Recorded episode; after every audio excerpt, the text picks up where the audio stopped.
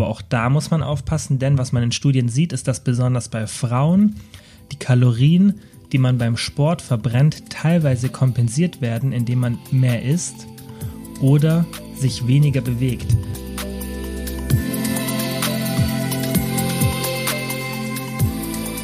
Hallo und herzlich willkommen zu einer neuen Podcast-Folge. Mein Name ist Kilian und für alle, die es nicht wissen, ich bin einer der Gründer von ProBabe.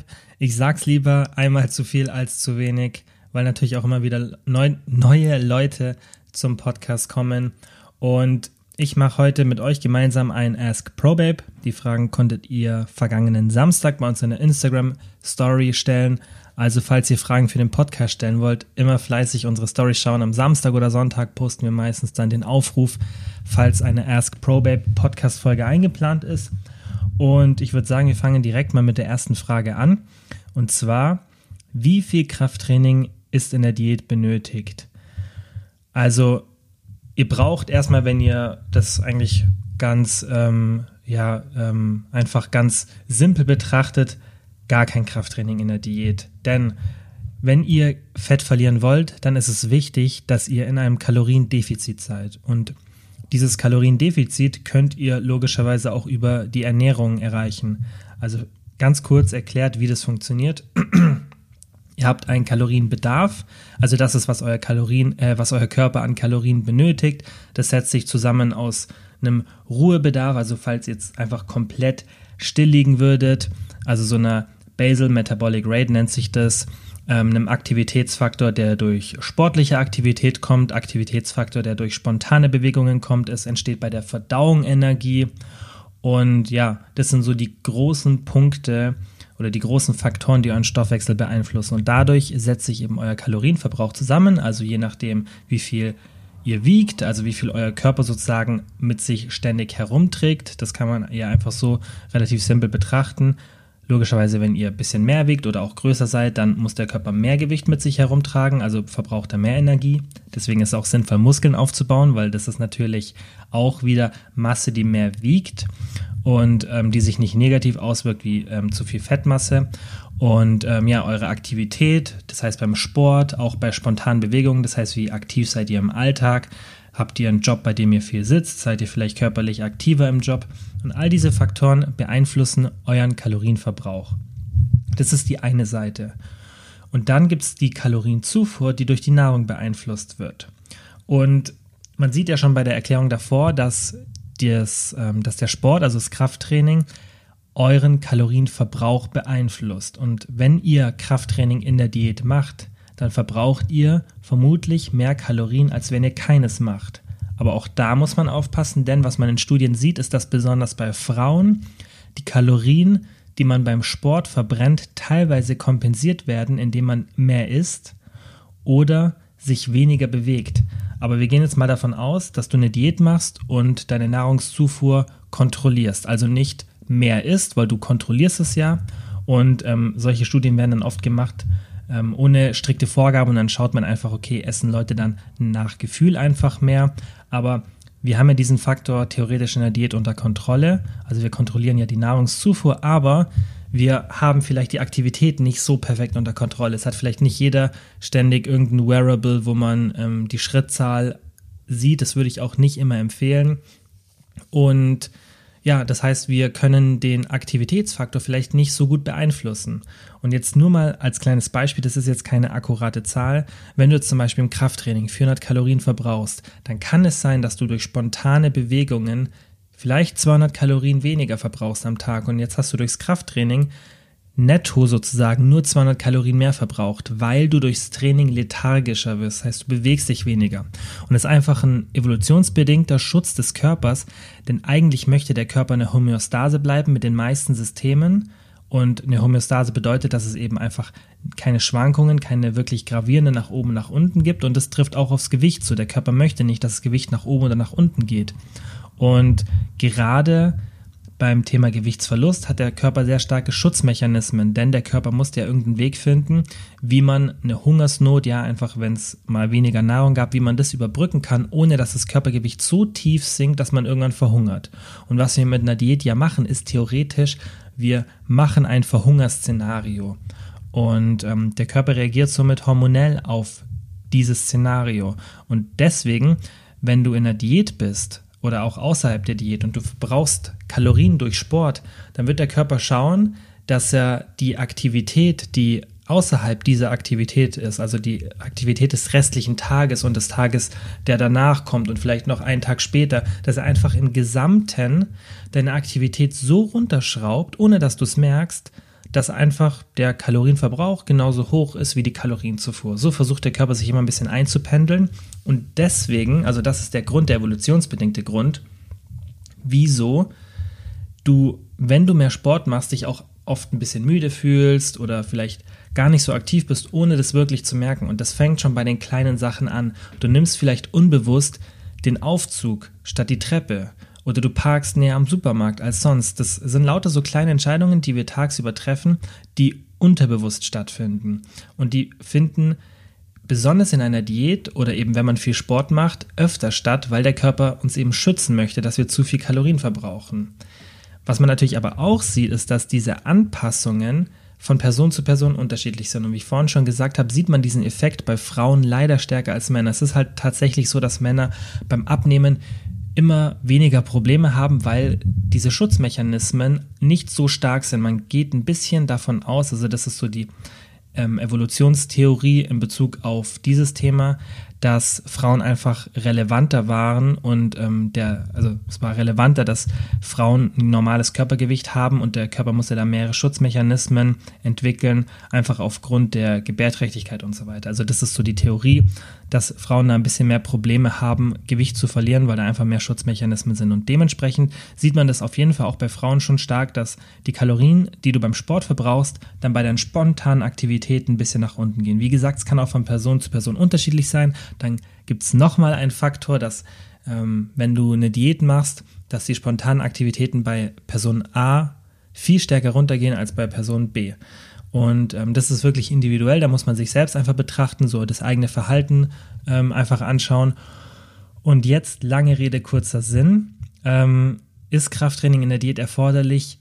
Nein, aber ich würde es empfehlen, denn selbst wenn dieser Effekt geschmälert wird, also diese fiktiven 400 Kalorien, wenn die dann am Schluss nur noch netto 200 Kalorien sind, weil eben die spontanen Aktivitäten sich um 200 verringern und dann das Krafttraining sozusagen nur noch 200 Kalorien mehr verbrennt, als würde ich es nicht machen. Das macht ja trotzdem Sinn, weil 200 Kalorien sind 200 Kalorien. Auf die Woche gerechnet sind es ähm, ja schon 1400 Kalorien. Und ähm, es ist ja auch nur ein Beispiel, bloß ungefähr in der Größenordnung wird man sich vermutlich bewegen. Und ähm, das ist ja nicht nur der einzige Vorteil von Krafttraining. Das Krafttraining hat ja auch noch einen riesen Vorteil bei der Diät, dass es sich positiv auf die Muskelmasse auswirkt.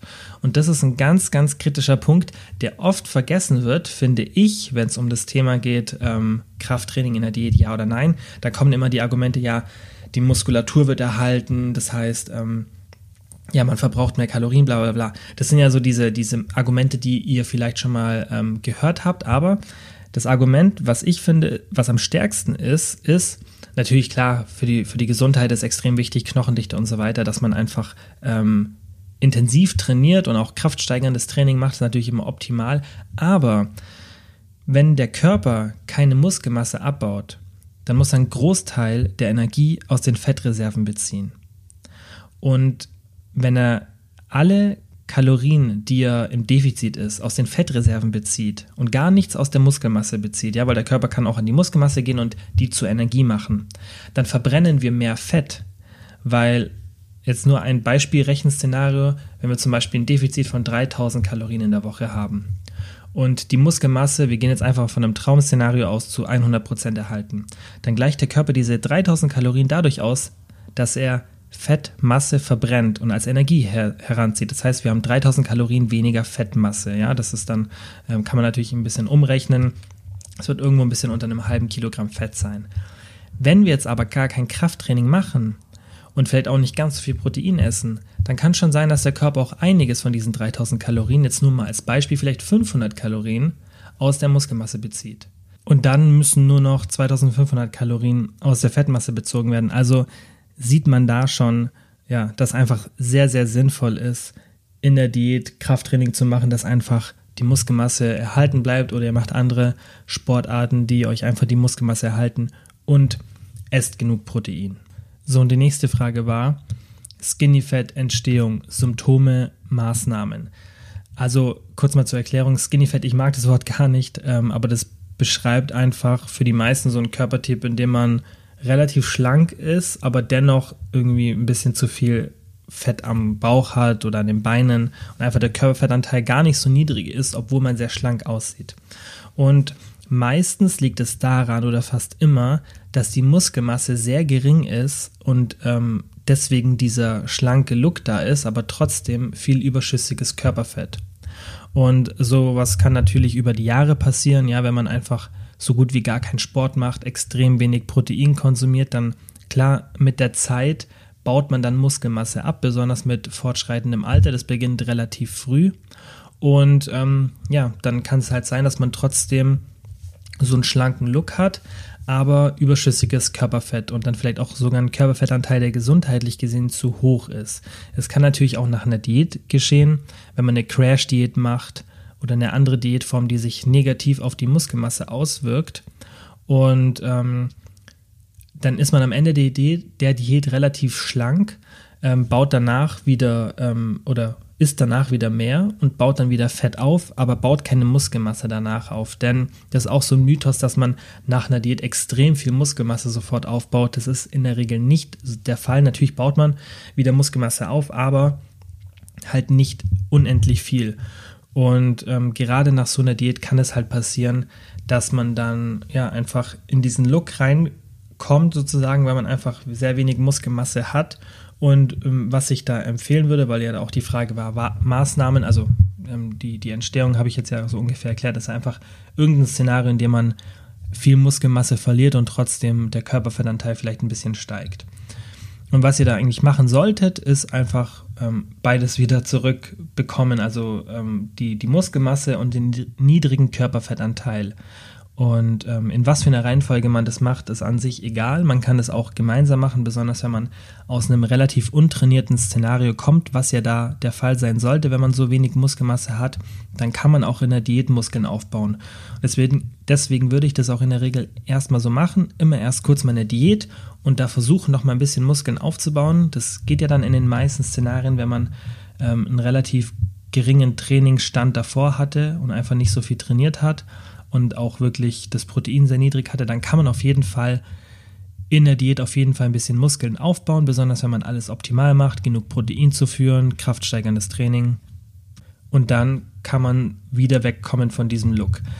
Ähm, dann ist natürlich wichtig, dass man danach ähm, schaut, dass das alles so weiter bleibt, weil sonst hat man das Szenario wieder. Und dieses Hin und Her von Diät und Muskelaufbau ähm, ist jetzt auch nicht so zu empfehlen. Deswegen würde ich einfach schauen, dass ich dann in der Zeit danach mich auch darauf konzentriere, wie ich das alles möglichst halten kann. Das heißt, weiter viel in Bewegung bleiben, Sport machen und einfach genug Protein zu führen. So, und dann kommt noch die Frage, ich möchte meinen Körper straffen, ist dafür ein Kalorienüberschuss, Schrägstrich Muskelaufbau notwendig? Und ähm, ich denke, wenn man vom Straffen redet, das ist natürlich auch immer so ein bisschen Auslegungssache. Was meint man damit? Dann redet man ja meistens davon, dass man im Endeffekt weniger Körperfett hat und mehr Muskelmasse. Und ähm, das kann man natürlich auf mehrere Wege erreichen. Entweder man macht erst eine Muskelaufbauphase, dann eine Diät oder versucht es irgendwie beides in Einklang zu bringen. In manchen Szenarien ist natürlich auch möglich, dass man Muskeln aufbaut und Fett verliert. Das geht aber nur, wenn man relativ wenig Sport ähm, bisher gemacht hat, auch wenig Protein zugeführt hat und dann in der Diät anfängt, regelmäßig zum Beispiel Krafttraining zu machen, genug Protein zu essen, dann kann man gerade in den ersten Wochen auf jeden Fall so eine positive Veränderung der Körperzusammensetzung erreichen, also weniger Fett, mehr Muskelmasse und dann ähm, wäre das natürlich das optimale Szenario. Und da man ja oft noch nicht weiß, ähm, ob das so ausgereizt ist, würde ich auch in der Regel empfehlen, dass man, wenn man so ein bisschen einen strafferen Look möchte, dass man erstmal eine Diät macht, ja, dann verringert man den Körperfettanteil in eine Richtung, die einem gut gefällt und ähm, baut währenddessen hoffentlich dann schon mal ein bisschen Muskelmasse auf und dann kann man auch danach weiter versuchen, ohne dass das Gewicht extrem nach oben geht, weiter Muskeln aufzubauen. Deswegen, ähm, was ich ganz oft sehe, was mir gar nicht gefällt, ist, dass dann irgendwelche Trainingsguides verkauft werden mit irgendwelchen Booty-Bannern und dann nennt man das ähm, irgendwie ganz cool so halt ein cooler Marketingname. Ähm, ohne dass da wirklich eine Sinnhaftigkeit dabei ist und man sich überlegt, hey, wie kann ich jetzt der Person wirklich helfen, diesen strafferen Look zu bekommen.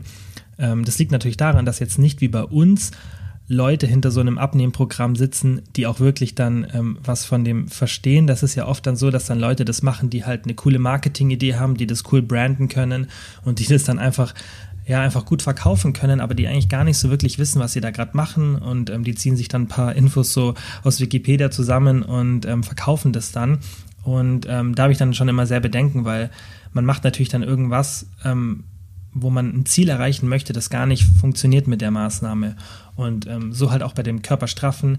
Wenn du jetzt nur trainierst, ja, und dein Körperfettanteil so hoch ist oder zu hoch ist, um diesen straffen Look sozusagen, den du dir wünschst, ähm, zu erreichen, dann wird es ohne die Ernährung nicht klappen, weil du baust vielleicht dann Muskeln auf, ja, muss jetzt nicht sein, kommt auch auf das Training drauf an und ob du dann auch dich richtig ernährst.